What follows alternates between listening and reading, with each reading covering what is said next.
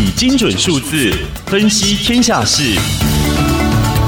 ，KISS 数字说话。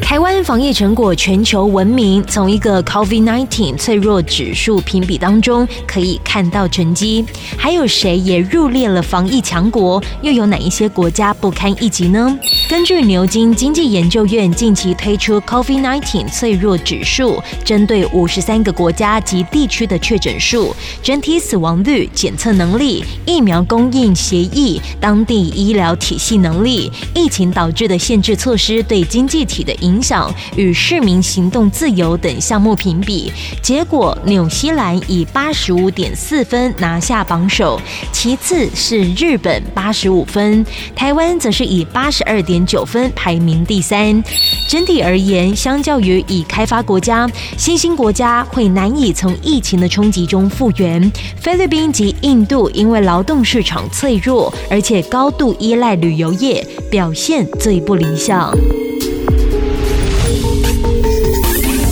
以上资讯由天下杂志提供，Kiss Radio 与您一起用数字掌握天下事。